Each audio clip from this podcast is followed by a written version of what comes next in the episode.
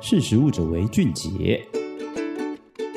嗨，大家好，欢迎收听《识食物者为俊杰》，我是十月。在过去大众的印象里面，烟熏、烧烤这类物质其实对于人体有食用的风险或者致癌的可能。那大家可能第一个想到的就会是说，它可能是吃烧焦的地方才会有这些致癌的风险。其实今天就想要跟大家聊的题目是，到底是吃这类食品为什么会有致癌风险？其实跟烧焦没有绝对的关系，而是跟一个非常重要物质，就是多环芳香烃 （PAHS）。这个物质有关系，那这个物质又是如何产生呢？就是今天想要跟大家分享的内容。好，首先我们先来介绍一下多环芳香烃，它其实不仅止于存在于食品当中，广泛的来说，其实环境中的污染，包含自然来源，也就是矿石燃料、森林火灾、火山喷发等等，它都会存在。那在人为的来源来说，通常会存在于能能源或是重工业当中，这些物质会存于水、空气、土壤当中，进而透过呼吸。皮肤接触、食物等方式进入人体。进而对人体造成危害，其中最常见的其实就是我们大家都知道食物的摄取这件事情。其实食物的多环芳香烃普遍来自于两类，一类就是食物来源受到上述的自然或是人为的呃来源污染，或者是在制作过程中可能会产生。制作过程会产生呢，主要的原因来自于说有机物质不完全的燃烧。最常见的烹煮方式也就是烟熏跟烧烤，比如说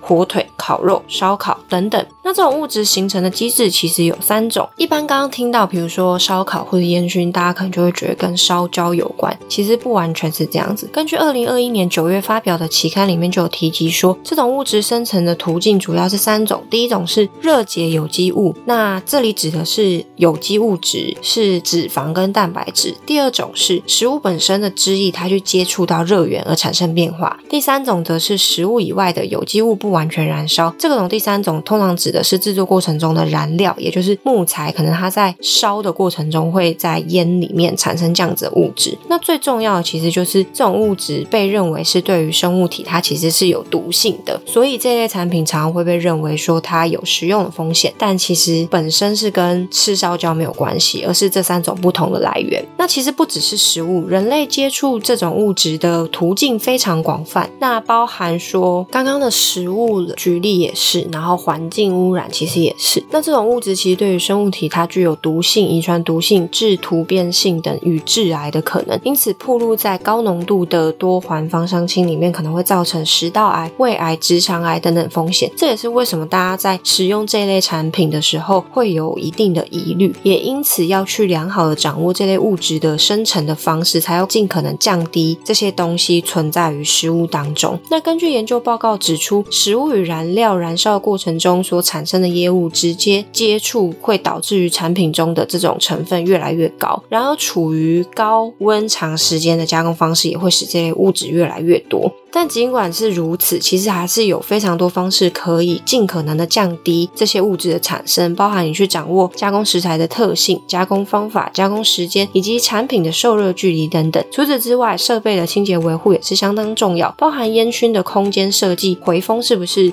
OK 的，它有没有办法烟体是流畅的排出。透过优化制成流程，然后去了解原物料的特性，才能有办法将这类物质的危害降到最低。进而避免这类物质对于人体造成的伤害。好，这就是今天想要跟大家分享的题目。其实我们官网上面有非常多不同的题材，包含说大家可能会觉得说火腿加了硝酸盐会不会致癌？其实这个东西以科学的角度上面也都有非常多解说。欢迎大家上我们的食力官网搜寻，就是比如说烧肉、烧烤，然后会不会致癌，或者是致癌物质等等，都可以找到相关的文章。那今天就先跟大家聊到这里，我是十月，我们下次见，拜拜。